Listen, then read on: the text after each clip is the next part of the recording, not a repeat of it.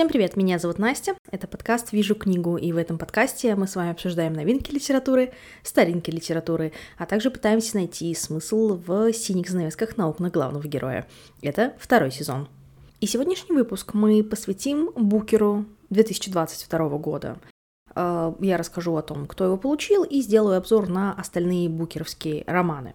Это вторая часть выпуска, и я напоминаю, что в предыдущем выпуске мы говорили про романы О. Уильям, деревья э, и маленькие вещи. Или вещи такие, как эти. В этот раз мы поговорим про два оставшихся романа. Про роман Trickle Walker и про роман Seven Moons of Mali Almeida.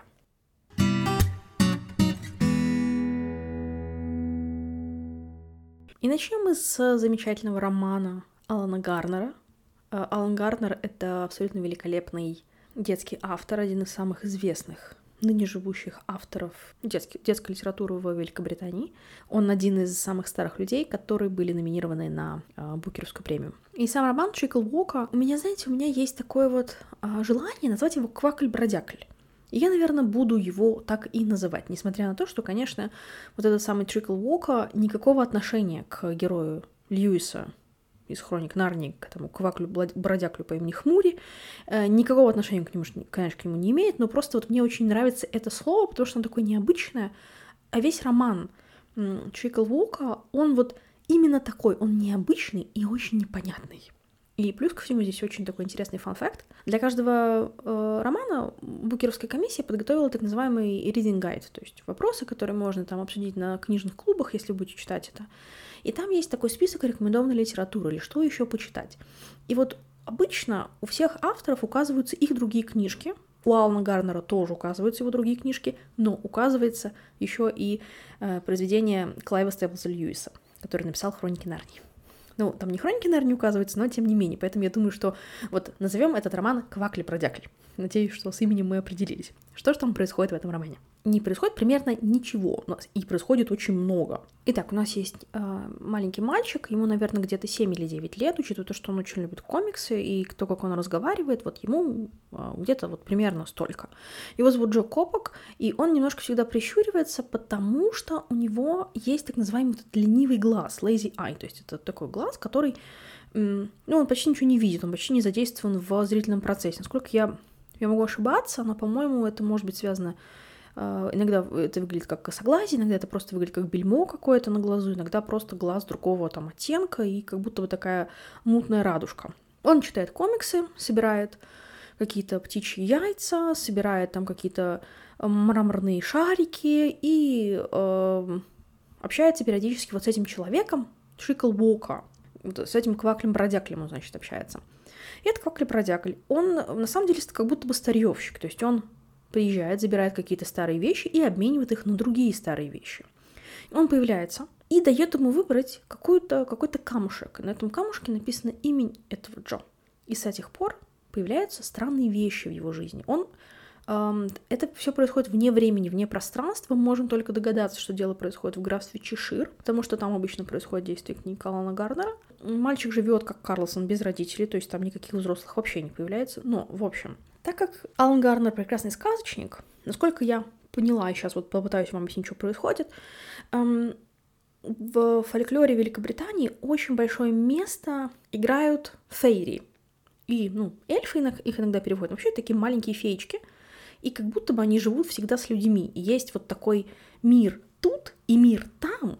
И чтобы увидеть мир там, надо обладать определенным типом зрения. И вот этот камушек дает Джонни его, его вот этому ленивому глазу способность видеть вещи, которые другие обычные люди не видят. И вот он видит огромного, огромную такую какую-то болотного, какого-то водяного, с которым ему нужно было бороться, и вот он его побеждает. Там дальше происходят какие-то абсолютно какая-то череда непонятных событий, и там очень сложно за этим следить. Ну, в общем, такие детские вещи эм, начинают становиться уже какими-то жуткими вещами. Там он приходит сквозь зеркала, он проходит и обратно, и туда-сюда, и, в общем, там люди из комиксов вылезают и приходят ему на помощь, что-то пытаются его поглотить, ну, в общем, там такой вот именно какой-то экзистенциальный ужас бытия ребенком, как мне кажется, описан, и в конце концов вот этот квакля-бродякль передает ему свою тележку, свою шляпу, и Джо магическим способом узнает слово, с помощью которого он может погонять лошадку, которую он впрягал вот в эту повозочку, и он может ей управлять. То есть таким образом ученик становится мастером. Тут я понимаю, что это очень путанное объяснение, но, наверное, лучшего я предложить вам не могу. Алан Гарнер хорош тем, что он создает абсолютно какую-то магическую реальность, но сейчас немного личной информации. Я очень хорошо говорю по-английски. У меня есть очень много языковых сертификатов. Я филолог-лингвист, преподаватель английского. Мне было чертовски сложно читать эту книгу, просто потому что там очень много слов, которые даже не существуют, и вы должны догадаться просто вот по внутренней форме какой-то или по звучанию очень часто. То есть там слово, которое как будто бы вот само по себе ничего не значит, но когда ты, вы, ты, вы, вы его начинаете произносить, оно как будто бы наполняется смыслом. И вот таких слов там очень много.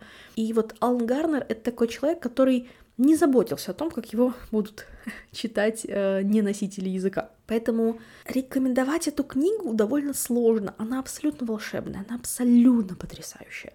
Но вот кому она может понравиться и кто правда ее может понять, я вот, честно, не могу сказать. Но теперь самое интересное начинается. Почему книжка вообще называется «Trickle Walker»? А trickle вообще для меня всегда был словом патока. Ну, то есть, вот знаете, Гарри Поттер, вот его любимый паточный пирог, он очень любил trickle tot.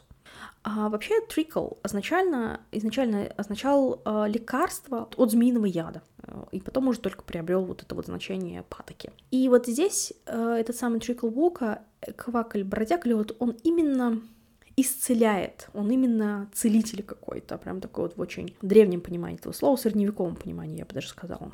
Он приходит, помогает Джо не только с глазом, но и с какими-то другими проблемами, которые вот символизируют этот возраст и потом передает ему вот эту свою шляпу а, и свой пост в том числе, чтобы Джо дальше ездил и помогал людям так же, как а, вот его предшественник помогал до него. Что сам Гарнер говорит? Он, вот его цитата сейчас про перевести э, с листа. Он говорил, что язык — это способ э, речеизъявления, но что он как автор должен отодвинуть слова так далеко, как это возможно, чтобы они не загораживали чистоту того, на что я смотрю. Я считаю, что это идеально описывает то, что происходит в книге. Потому что я посмотрела интервью его, и там абсолютно потрясающее это интервью. Он рассказывает о том, о чем книга, и отказывается это просто комментировать. Итак, fun facts из э, интервью Алана Гарднера. Его спросили, какие книги он читал до того, как написать Трикл Вока. Он говорит, что м, все, что он читал, это и есть книжка про Квакли Бродякли. Вот все, что он когда-либо читал, это вот все, все оно сложилось в эту книгу. А что он делал, когда писал эту книгу? Он много спал и слушал средневековую музыку, в том числе русскую православную церковную музыку он слушал и пялился в камин. Что он пытался делать? Он пытался отключить, как он это выражает, external input, чтобы ничто внешнее не повлияло на то, как он пишет. А, он говорит, как, чтобы не писать вот с этим влиянием, нужно писать, описывать, попытаться описать то, что у тебя внутри, и нужно выключить осознание и сознание. Он говорит прекрасную фразу, что интеллект прекрасный редактор, но он никогда ничего сам не придумывает, поэтому вот очень важно писать книги как будто бы подсознанием. И советует эту книжку он читает дважды и говорит, что вот то, что вы поняли оттуда, то вы и поняли. Обожаю эту позицию у авторов, потому что он говорит, ну, и я считаю, абсолютно я с этим согласна, что вот отношение читателя и книги — это вот этот creative act, который вот случается, этот вот коннект, который случается между тобой и книжкой, вот только он имеет значение. Что там автор придумал? Неважно. Вот что вы вычитали, то и правда. Поэтому что там происходило на самом деле? Кто такой этот квакль-бродякль? И, собственно, вот почему я его называю квакль-бродякль, потому что там очень много слов, которые не существуют, а слов, слова квакль-бродякль тоже нет что там происходит, что там было на самом деле, что там э, Джо видел с своим ленивым глазом, а что он видел своим неленивым глазом, и что из этого на самом деле произошло, не знаю. Вот мне показалось, что произошло все, но все это было очень метафорически, как опыт какого-то взросления. Возможно, если я перечитаю эту книгу, я расскажу что-то другое.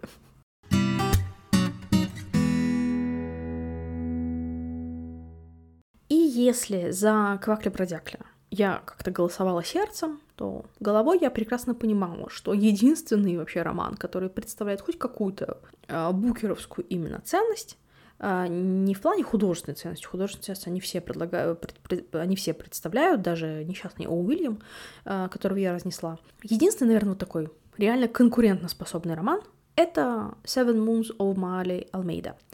Здесь очень важно как бы остановиться и договориться, как мы будем называть этот роман. Во-первых, э, у его, его автор, он со Шри-Ланки, поэтому автора я буду называть автор, потому что я боюсь, что я не выговорю его имя. Его зовут Шиен Карунатилака. А, пока еще непонятно, как его будут э, транслитерировать по-русски и будут ли. И есть очень большая вероятность, что этот роман никогда не издадут в России, и я вам расскажу, почему в конце. В чем еще проблема с названием романа? Вот он называется Seven Moons, и предполагается, но я не могу сказать, что семь лун Мали Алмейда, потому что м- по книге у него есть семь дней, чтобы найти, кто его убил. Поэтому я буду называть его «Семь дней Мали Алмейда» или Мали Алмейды. Итак, что происходит? У нас э, столица Шри-Ланки, Коломбо, 1990 год.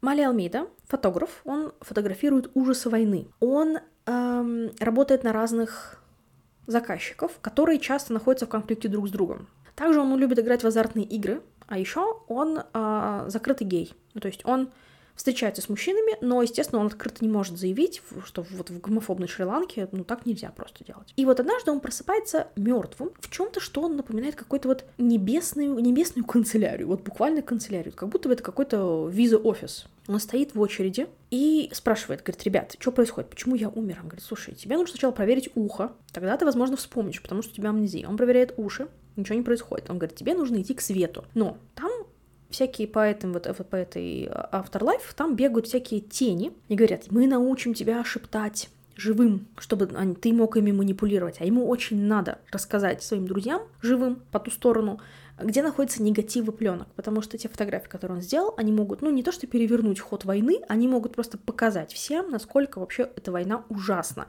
Они буквально являются собой фотографическое доказательство того, что, ну, все виноваты. В это время его расчлененное тело плавает в озере Бейра, и у него нет вообще никакого представления, кто его убил, потому что, ну, убить его мог по факту кто угодно. Он работал на противоборствующей партии, идет гражданская война, это могла быть шальная пуля, вообще непонятно. И у него есть всего 7 дней, потому что если он за 7 дней вот не найдет этого человека, а, он должен при, либо ну, бросить все и приблизиться к свету, у него есть 7 дней, чтобы перейти, вот, вот увидеть свет и там куда-то идти дальше в этой самой загробной жизни, или он останется вечно блуждать вот в этом вот чистилище, и, возможно, его поглотит какой-то злой дух, потому что вот, эти, вот, это, вот эту землю населяют злые духи. Он сначала не верит э, в небесный канцелярий, он сначала верит вот этим каким-то злым духом, который там есть, потому что там какой-то симпатичный мальчик-коммунист его агитирует очень сильно. Он э, начинает вспоминать, он начинает вспоминать, как он вообще познакомился с кем, как он познакомился с, любовью своей жизни, как он познакомился с своей лучшей подругой и так далее. И он м- рассказывает нам, что у него есть пять конвертов дома. Каждый из них, э, поме- каждый из них помечена игральной картой десятка червей, пиковая дама и вот так далее. То есть там каждая, у каждого присвоена карта. И, естественно, для каждого человека, то есть там, не знаю, Ten of Hearts, это там его фотографии его любовной жизни, например. Каждый, каждый конверт предназначен для каждого его работодателя, кроме десятки. Десятка — это его личные фотографии, которые не представляют никакой ценности, ну, только для тех, кто его очень любил. Что еще важно понимать? Почему э, Мали ведь так везде пускают? На Шри-Ланке гражданская война происходит между национальным меньшинством, тамильцами или тамилами, и национальным большинством, которые называются сингалы. Сам Мали, он такой вот это, полукровка.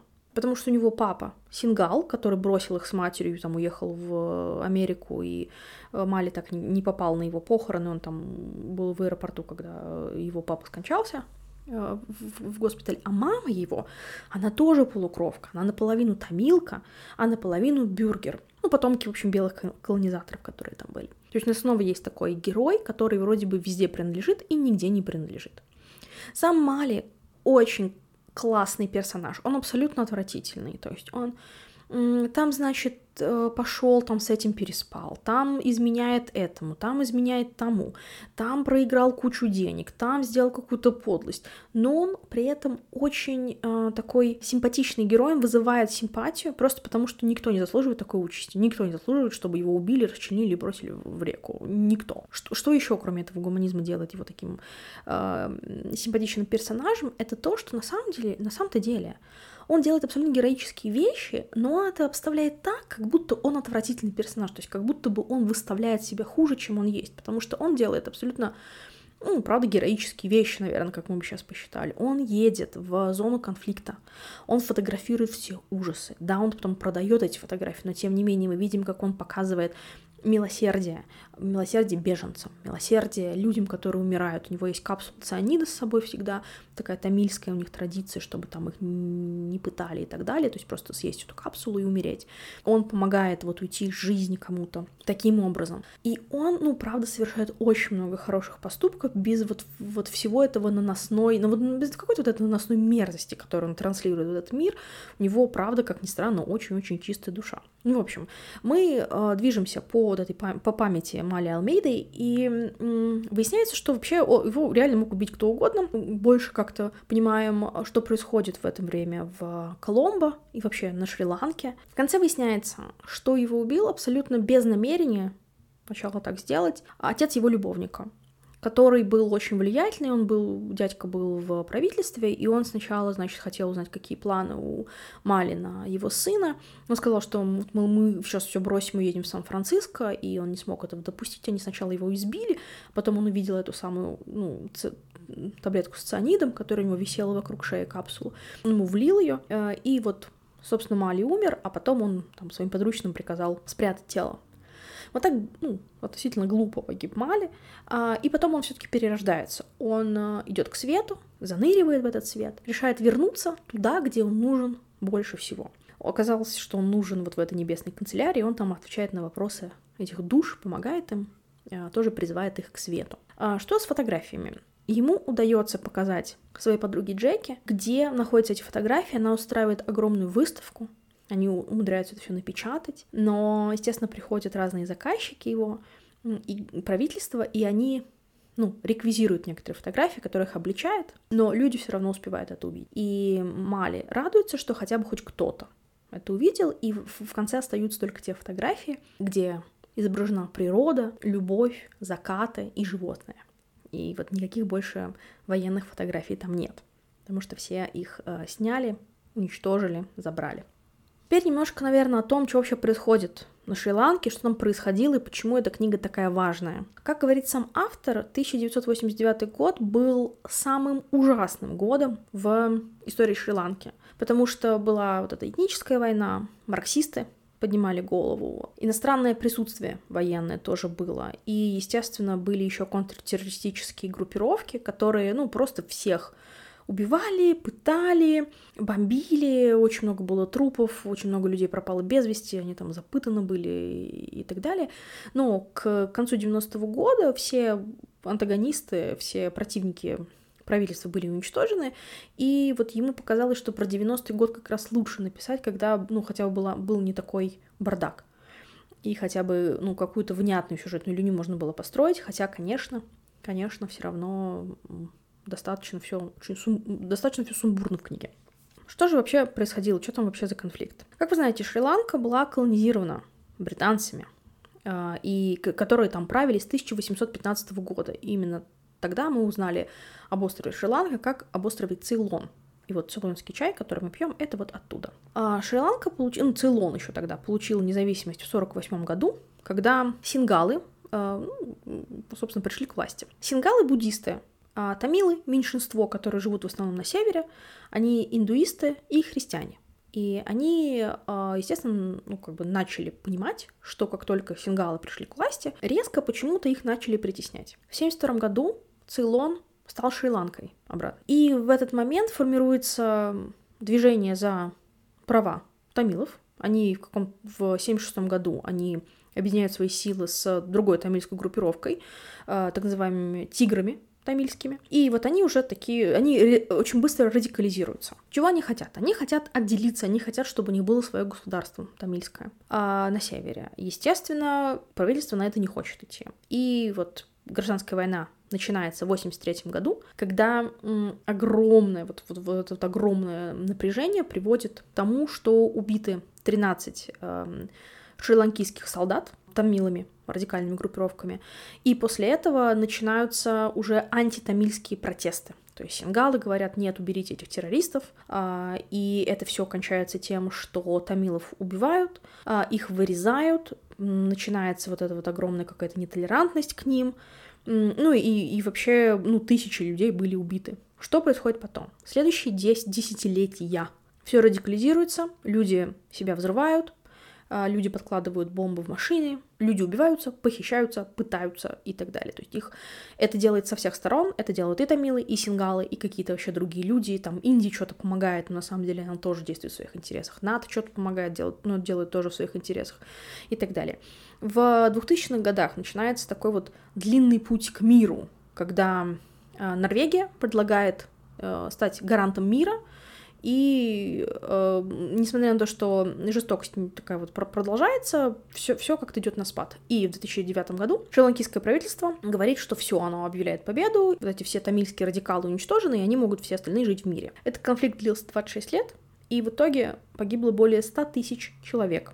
И очень много людей также э, уехали из страны, и, ну, никогда больше не вернулись. Собственно, почему эта книжка никогда не будет напечатана? Во-первых, потому что я только что вам пересказала историю Шри-Ланки, про меньшинство, большинство радикалов, э, правящей партии и что они делают. И я думаю, что, ну, конечно, о таком ну, вряд ли кто-то возьмется переводить, особенно сейчас, учитывая, учитывая другие военные действия. Плюс ко всему, главный герой Мали Алмейда, он гей. И если сейчас примут закон о гей-пропаганде, то, конечно, несмотря сколько угодно можно быть букеровским лауреатом, такую книгу, конечно, у нас не напечатают, потому что могут э, счесть это пропагандой. К тому же мотив убийств был как раз гомофобным, и это показывается как что-то нехорошее. Что касается интервью, а сам автор говорит, что это вообще было вот ghost story. Такая должна была быть история с привидениями, история про призрака. Кто на него повлиял, как на автора? Он говорит, что э, Маргарет Этвуд, он ис- исследовал ужасы через Стивена Кинга, очень много читал э, «Облачный атлас» Митчелла и, естественно, исследовал, как построить вот нормальный загробный мир э, через Сэндмана э, Нила Геймана. И как бы он не хотел писать как Майкл Антаджи, как Салман Ружди, как вот эм, постколониальные авторы, которые творят в духе магического реализма, он говорит, что самое большое, наверное, эм, влияние на него оказал, как он его называет, дядюшка Курт, имея в виду Курта Вонигута.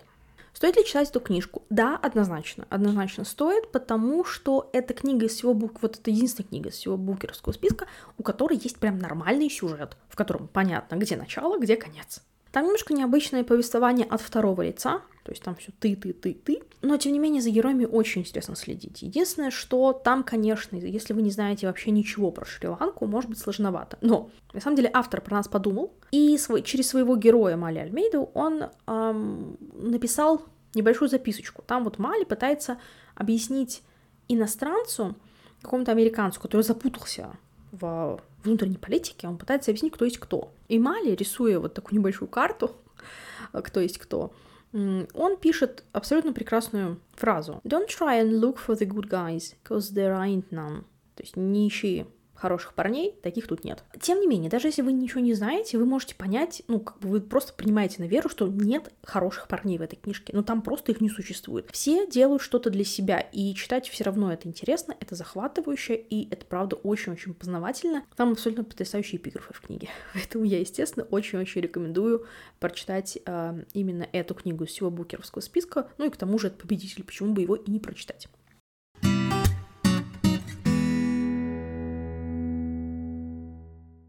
На этом я заканчиваю свой обзор а, Букера 2022 года. А, в этом конкретном выпуске мы посмотрели всего две книги «Trickle Walker» и Seven Moons of Мали Алмейда. А если вам нужно посмотреть еще на предыдущие три книги, я рассказываю о них в предыдущем выпуске, он прям, скорее всего, рядышком где-то находится. Если есть какие-то комментарии, предложения, вы всегда можете найти меня в телеграм-канале или э, связаться со мной любым другим способом, который указан в шапке подкаста. Всем спасибо и пока-пока.